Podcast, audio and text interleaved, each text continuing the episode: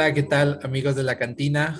Bienvenidos a un nuevo episodio, un episodio diferente, un episodio especial. Nos encontramos dos de los colaboradores del proyecto.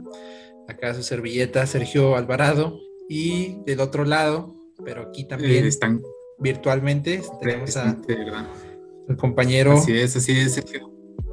Pues aquí andamos, eh, pues adaptándonos a estos modos y pues, eh, vamos a estar aquí platicando un rato, ¿verdad?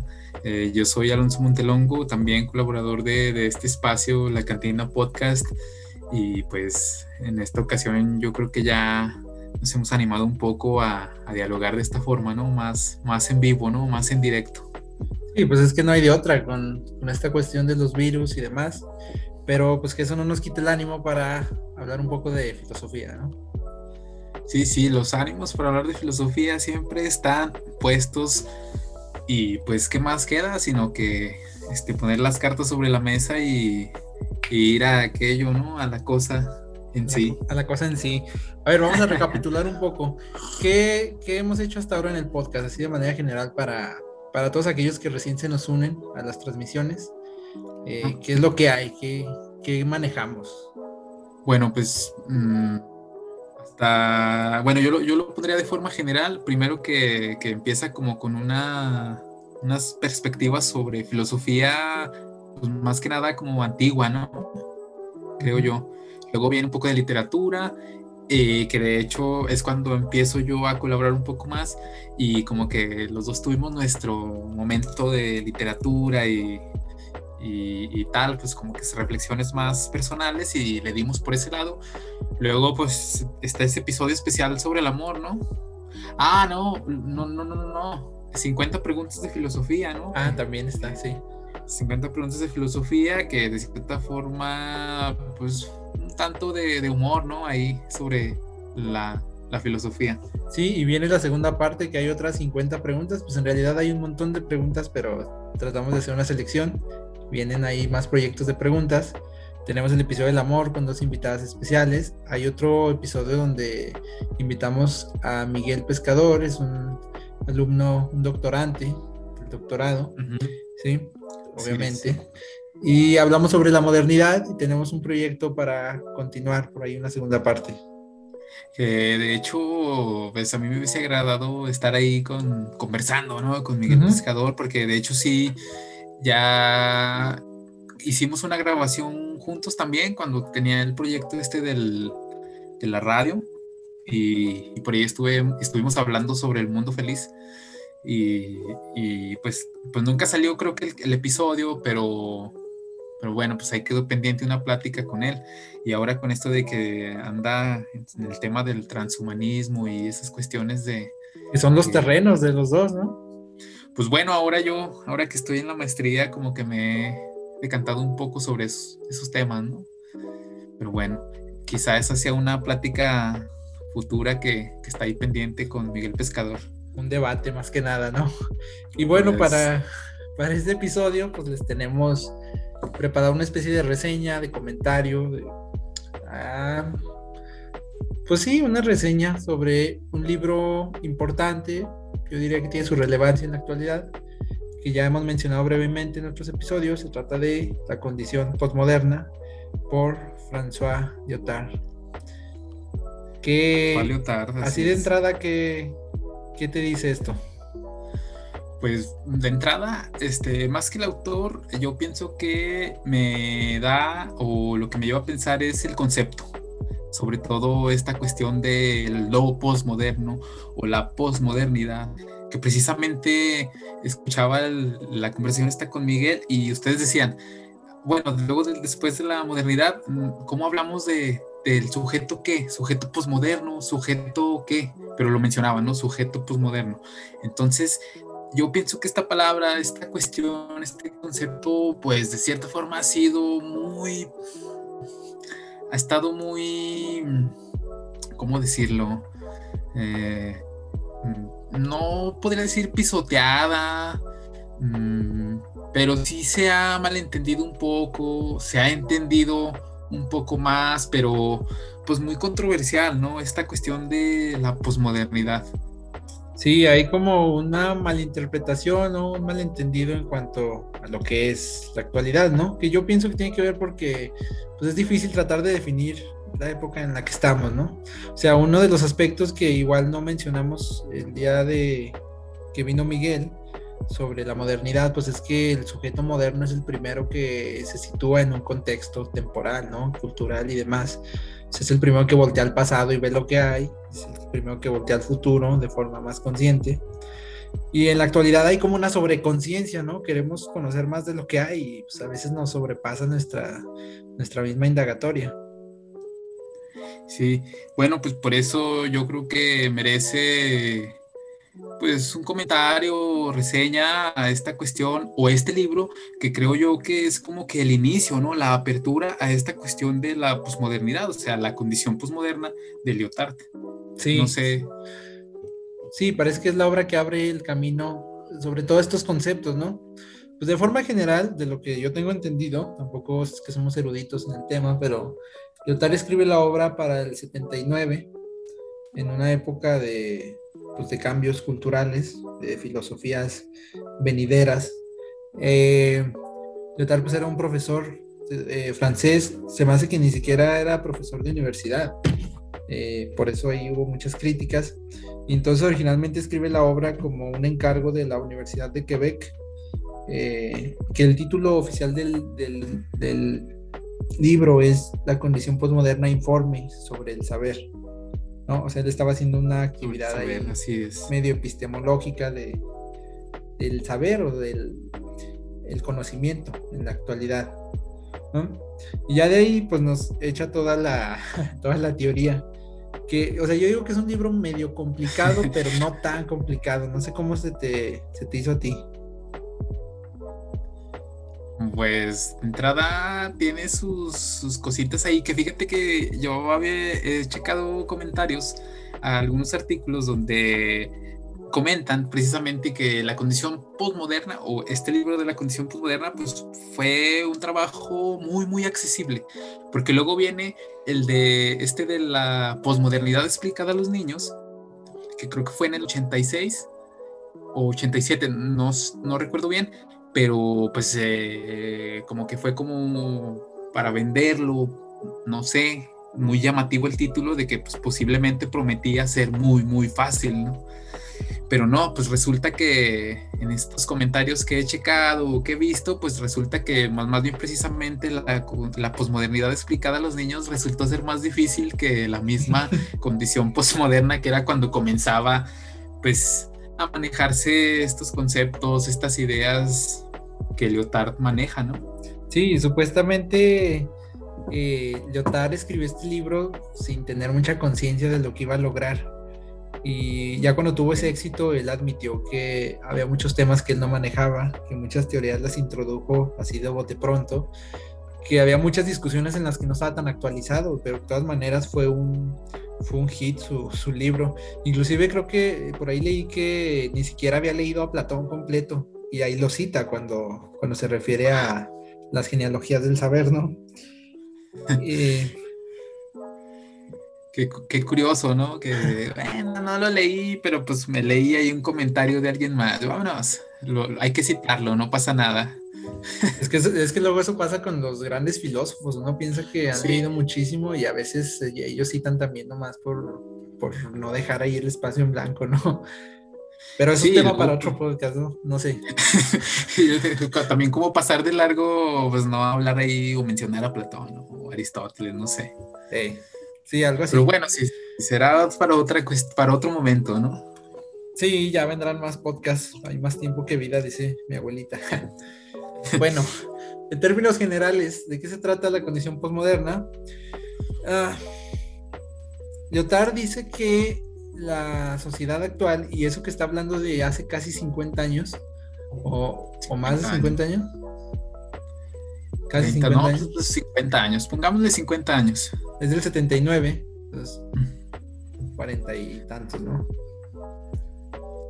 Ah, pero pues pongámosle 50, desde el 70, ¿no? Ya lo estaba haciendo. sí. sí, o sea, o sea, no fue como que lo escribió en una semana, ¿no? Pues ah, pongámosle 50 años. No, no, no hay que darle tampoco crédito, ¿verdad? Al detalle. eh, él dice que en, en, esta sociedad nueva, que vienen filosofías nuevas, como decía, viene, ya está ahí Foucault asomándose, o sea, la influencia de Foucault la, sociedad en general ya es más nichana de lo que parece. Eh, pues Heidegger, Heidegger está pegando. Está detrás también. Va, va, para el top, top 10, ¿no? Top 10. Entonces, Leotard se pregunta por qué hay tanta dispersión en el pensamiento. él se da cuenta de que en esta sociedad nueva ya no tenemos una forma de validar nuestro saber, nuestro conocimiento como siempre había sido, todos los siglos anteriores. ¿Por qué? Porque antes conocíamos de una forma más mítica. Es decir, todos nuestros conocimientos no estaban sujetos a análisis así de, de tipo científico, al método científico, ¿no? O sea, eran más bien conocimientos un tanto míticos. Y, él dice que es por eso el éxito de Platón, ese es el éxito de las religiones. O sea, de que había una creencia que no se, o sea, se indagaba una vez, pero no dos veces. Ese conocimiento se aceptaba. Eso era la forma en la que en la antigüedad se conocía, ¿no? Y pues también ahí está el papel de los arquetipos, ¿no? El mito, el arquetipo, que pues de cierta forma conformaba, ¿no? Tenemos ahí los comentarios de, de Micelia, de que nos habla del, este mito del eterno retorno, de como que las estructuras, ¿no? De las sociedades de, que se vuelven a reestructurar por precisamente por esas cosmovisiones a base de mitos y arquetipos y ritos, ¿no? Entonces, pues pero bueno, la cuestión aquí, o que yo veo también, no sé si Leotard está pensando más también en el, momento de la modernidad. No sé, ¿tú cómo lo veas? No, eh, o sea, creo que el libro es la condición posmoderna. No sé si te comiste unas palabras, un prefijo, ¿no? No, eh, yo creo que Leotard sí se refiere completamente a la posmodernidad. O sea, él hace una diferencia entre entre lo posmoderno y lo moderno, porque los modernos todavía, por eso, los considera hegelianos todavía, los modernos, ¿no? Ahora, ¿cómo se les llama a todas esas, a esos grandes mitos de la antigüedad? ¿Cómo les dice Lyotard ahí en la obra? Eh, a estas cuestiones de, de, los grandes mitos, pues son los grandes relatos, ¿no? Los grandes relatos, los grandes metarrelatos, esas grandes formas de justificar las cosas, la, cosmovisión, sí, pues dejémoslo como los grandes relatos, ¿no? Sí, esos grandes relatos pues eran los que guiaban a la humanidad en su saber. Y entonces llega un momento donde pues la exigencia científica empieza a agarrar eh, protagonismo y entonces hay quienes se preguntan más de lo que, de lo que se hacía anteriormente, ¿no?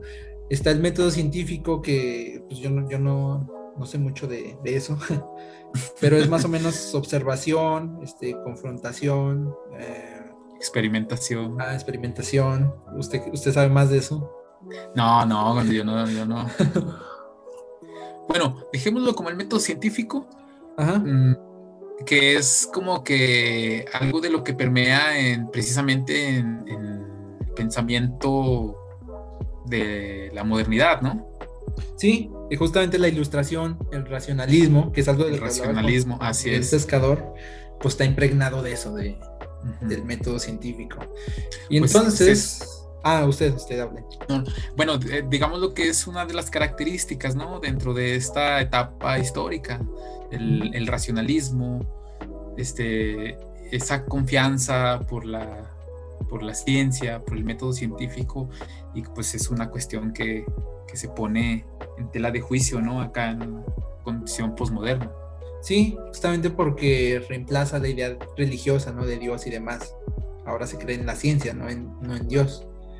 Y pues justo por eso se parte la forma de saber.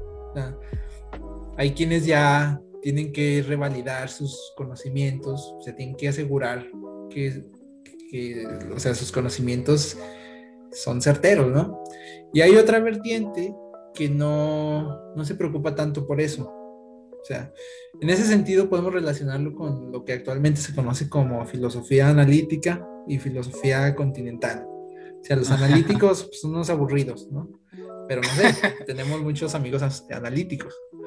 Y estamos los continentales, que andamos allá en, Estamos... Eh, qué difícil, porque ya ves que, no sé si recuerdas el, en la conversación del mm, Congreso acá en Chihuahua que le decíamos a este cuate de Guadalajara, eh, analíticos, les dice, no, pues para mí nada más hay filosofía, como muy molesto, ¿no? No, no, no, pues es que así no lo vemos nosotros en Guadalajara.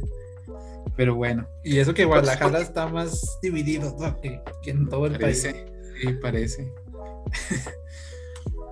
bueno, pero volviendo con Leotard, ¿no? Sí, sí. Pues está, está esa forma, ya dos formas de, validación. Obviamente Leotard se mete mucho en, detalles. Esto es una cosa así muy general y entonces él dice que ya eh, los grandes relatos empiezan a caer cuando se empieza a cuestionar pues un poco lo que antes no se dudaba.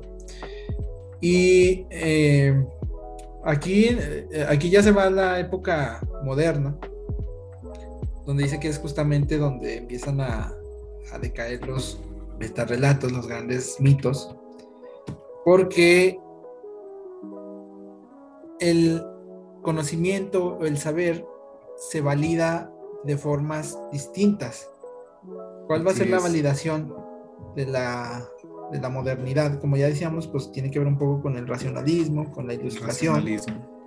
Y cómo es en la posmodernidad.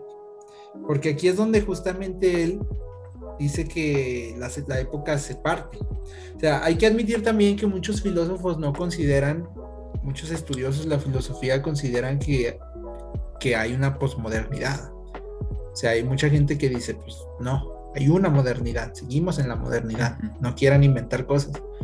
Y hay gente que dice, sí, sí, ya es otra época, es imposible que nos... Ha cambiado, ha cambiado.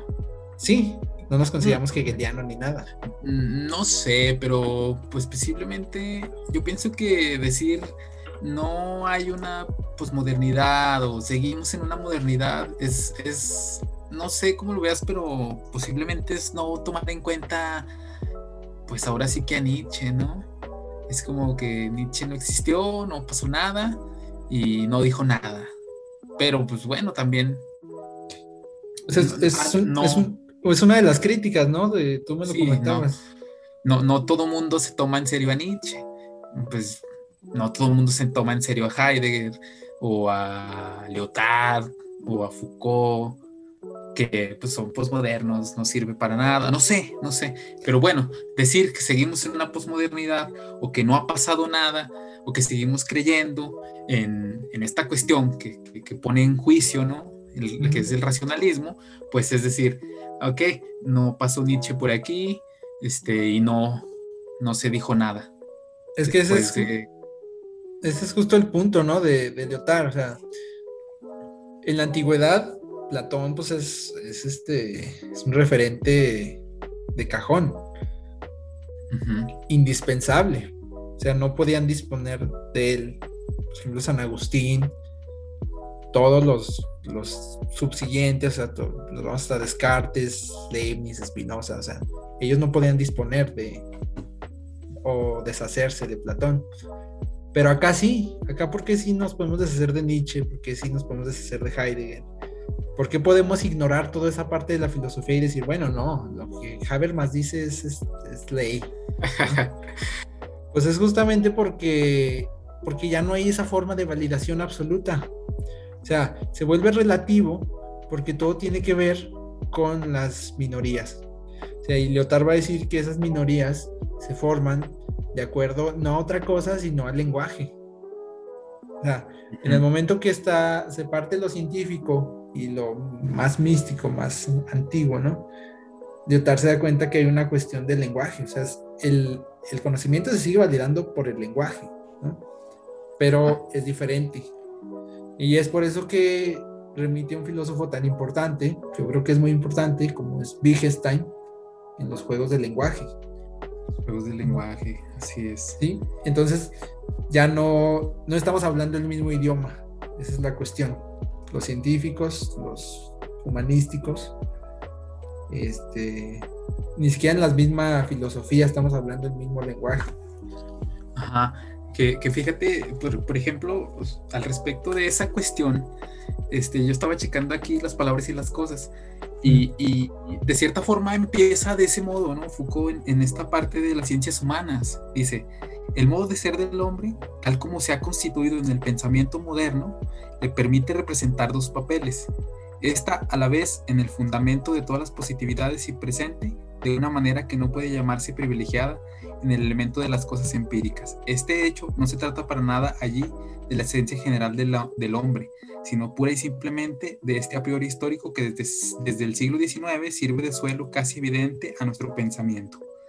Entonces, dice Foucault aquí en el, en el, en este ensayo de las ciencias humanas que precisamente pues, ¿cómo vamos a preguntarnos o cómo vamos a querer saber del hombre si ya nos está hablando en el mismo lenguaje? O sea, cada quien tiene sus lenguajes, las ciencias humanas tienen uno y por el otro lado están las cuestiones de las ciencias sociales y, tal, ¿no? Pues se dividen de esa forma. Entonces ya no hay una forma, volvemos a la condición esta, ¿no?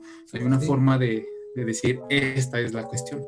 Sí, y la consecuencia de eso es que no solo se parte en el sentido académico ese pastel absoluto, sino que en el sentido social también. Y ahora los grupos minoritarios encuentran un espacio donde su voz tiene validez. hablamos de lo que sea, o sea, latinos, por ejemplo, nosotros, este, no sé, los discapacitados, la voz femenina que pues, prácticamente toda la historia ha sido ignorada.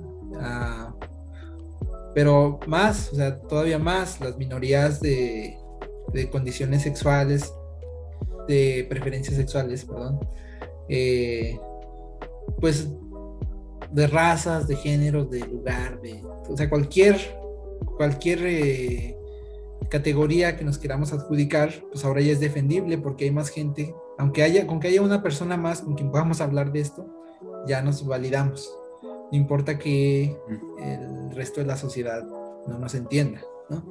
Esa es como una de las consecuencias.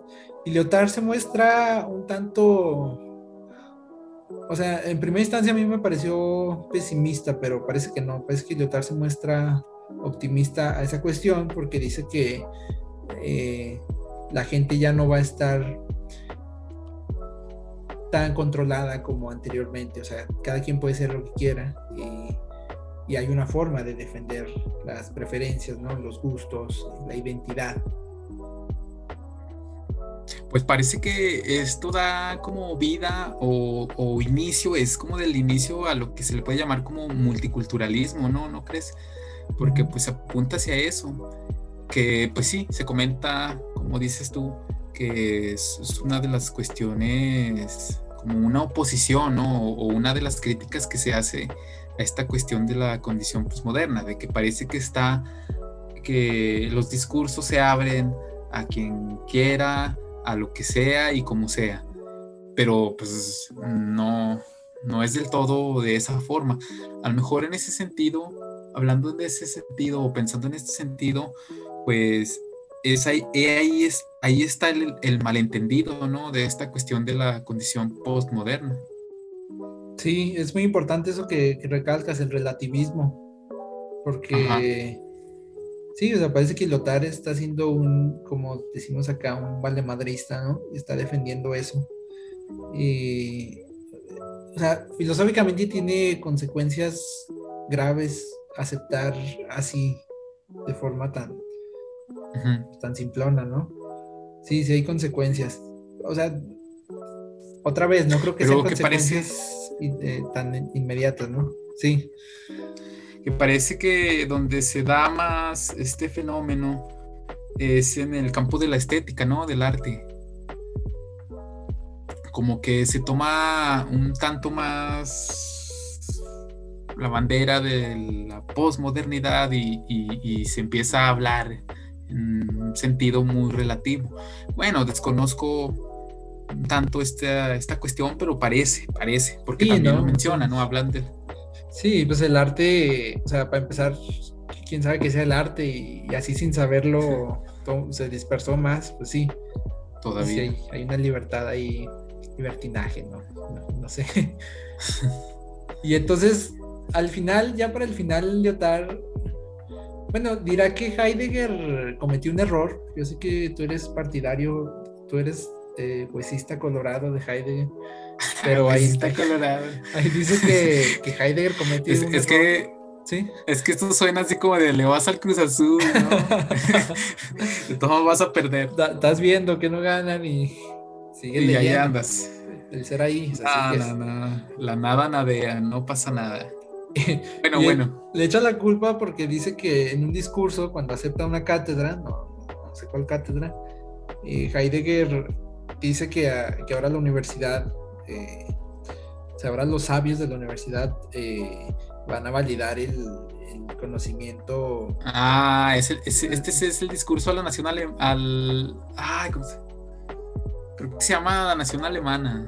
cuando entra de rector, precisamente. Ah, sí, es eso.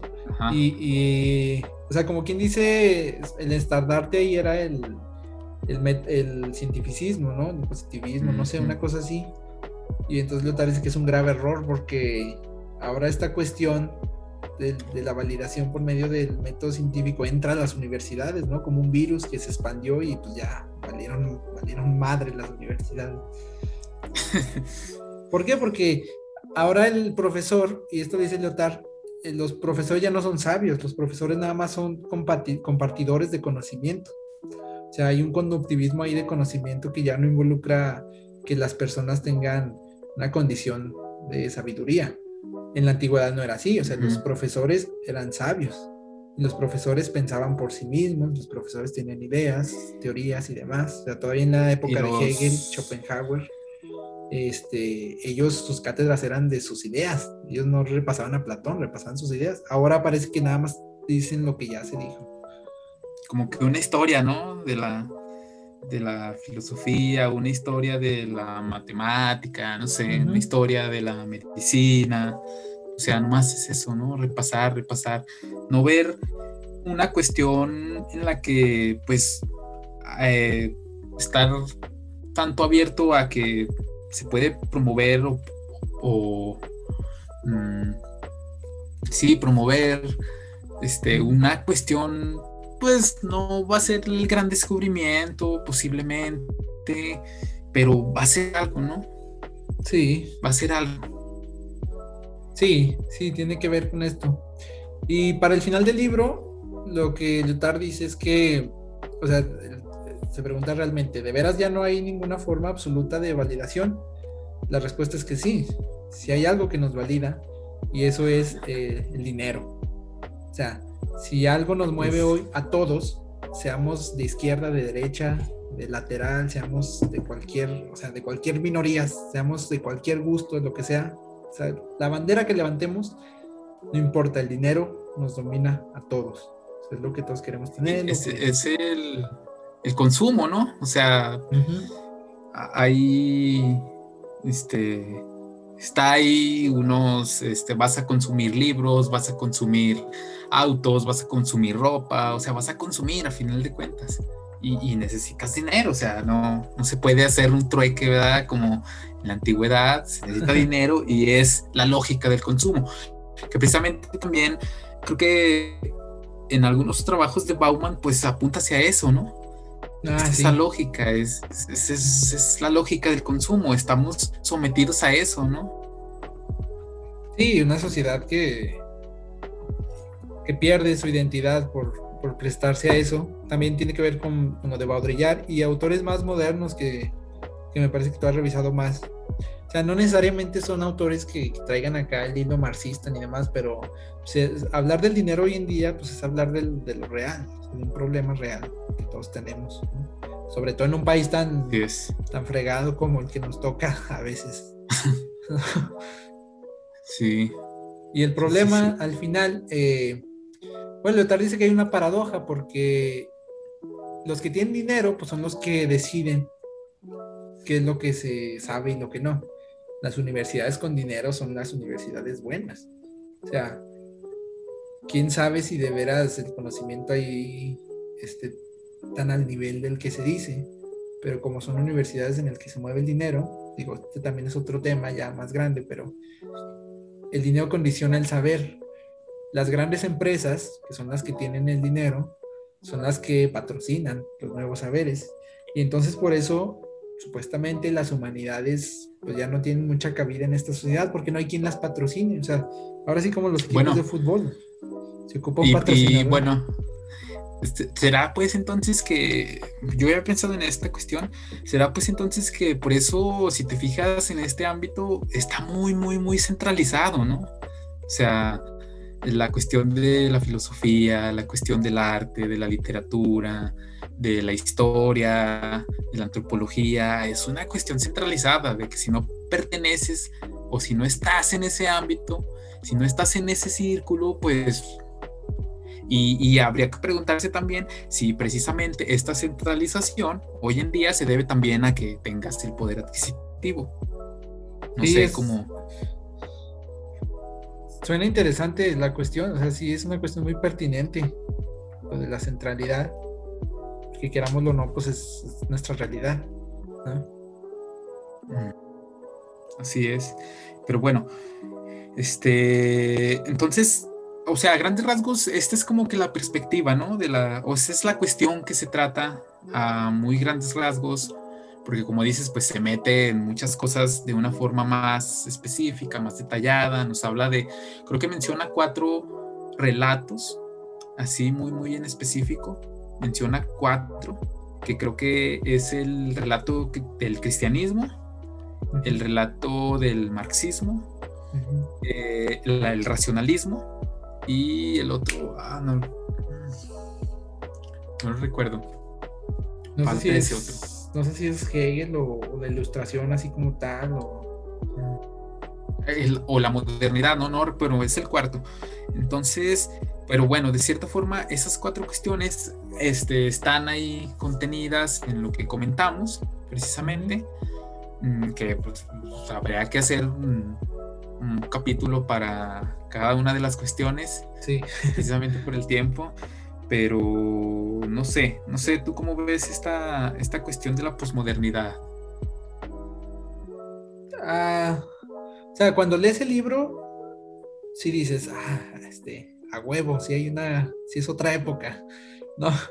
Eh, pero no sé, ya después, este, pues te vas dando cuenta que, tiene, tiene relevancia, tiene importancia, no es un esfuerzo en vano, pero no sé, o sea, quizás lo más importante de la obra es que introduce, para mí serían dos cosas, que son los juegos del lenguaje, que eran algo aparentemente ya superado en ese tiempo, y los vuelve a introducir con una importancia pues, verdadera, y la cuestión de los metarrelatos, es, es un concepto muy interesante que muchos autores, que aunque no estén de acuerdo con Lyotard, pues recuperan.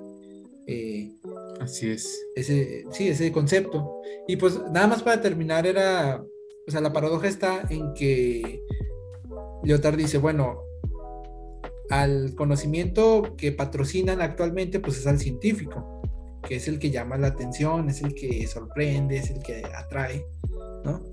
Más allá de que nos enseñe cosas nuevas o no, o sea, ese es, a donde va el dinero.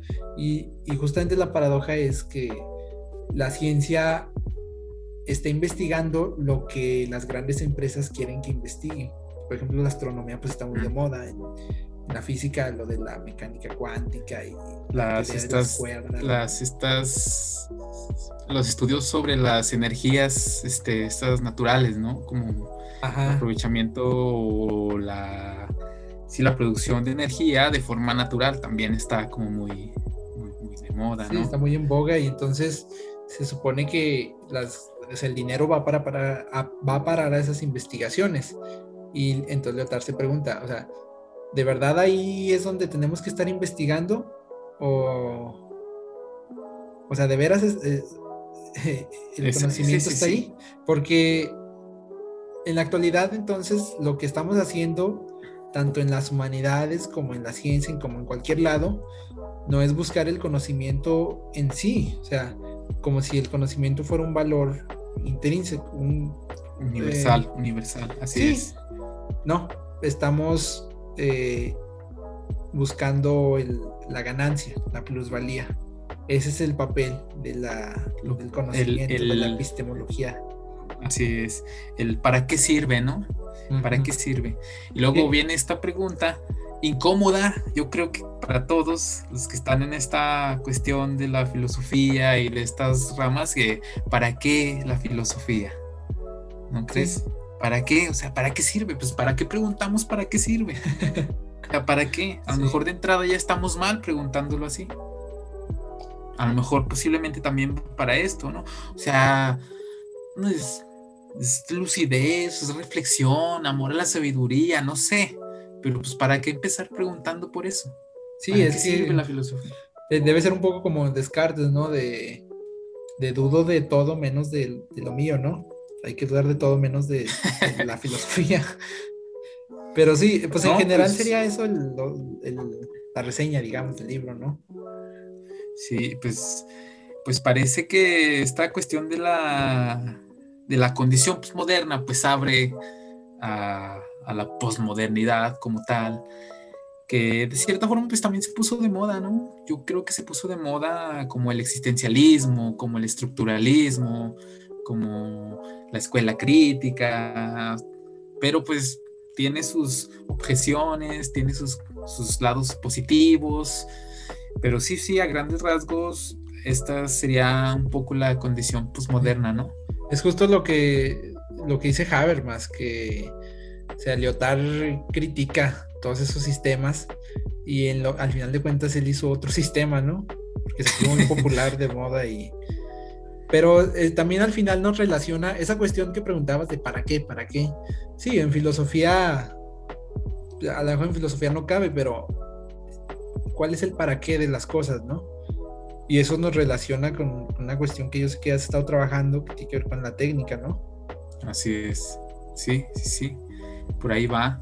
Quizá en otro momento debamos hablar también de, esta cuestión, ¿no? De la técnica y, que tiene que, mucho que ver, ¿no? Porque pues, precisamente parece que las ciencias, este, este método científico, la investigación apunta hacia eso y que es algo que ya hemos comentado en otros momentos, en algunos seminarios, de mm, pues que hay que ser tecnófilos o hay que ser tecnófobos. La técnica, la tecnología es buena, es mala, hacia dónde va, es, es, útil para los humanos, nos vuelve más inútiles. O sea, de qué sirve, pues sirve, ¿no? Ahorita lo estamos haciendo por uno de esos medios. Estamos haciendo el podcast por ese medio y de cierta forma, ahora que estamos todos encerrados en las cuevas, este, ha sido útil, ¿no? pero pues también hay mucho que decir sobre esta cuestión. Sí, pues hay que dejar que, el público hable y, si lo piden, pues adelante lo, hacemos. Pues sí, que sea la técnica, mm, no sé, la posmodernidad en general.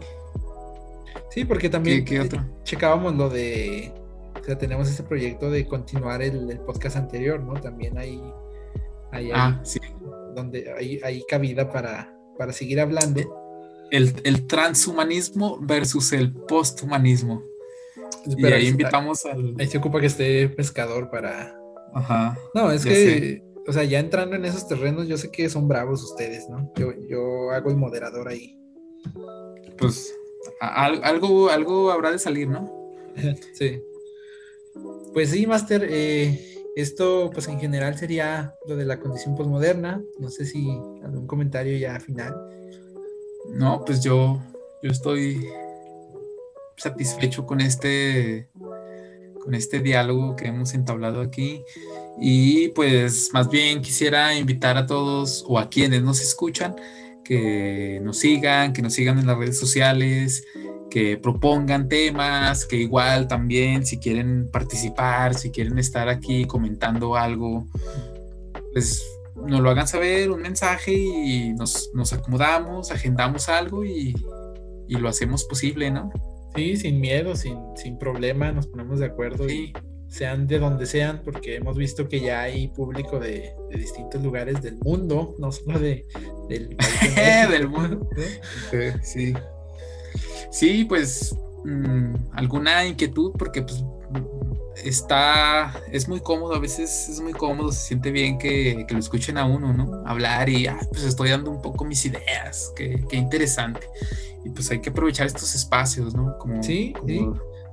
Que nos digan si están de acuerdo o no, algo que tengan que decir, o de plano también nos pueden decir que no entendemos nada, que estamos hablando al aire y pues, se acepta también, ¿no? Si nos dan argumentos, pues, es, para eso es la filosofía, ¿no? Para hablarla, dialogarla.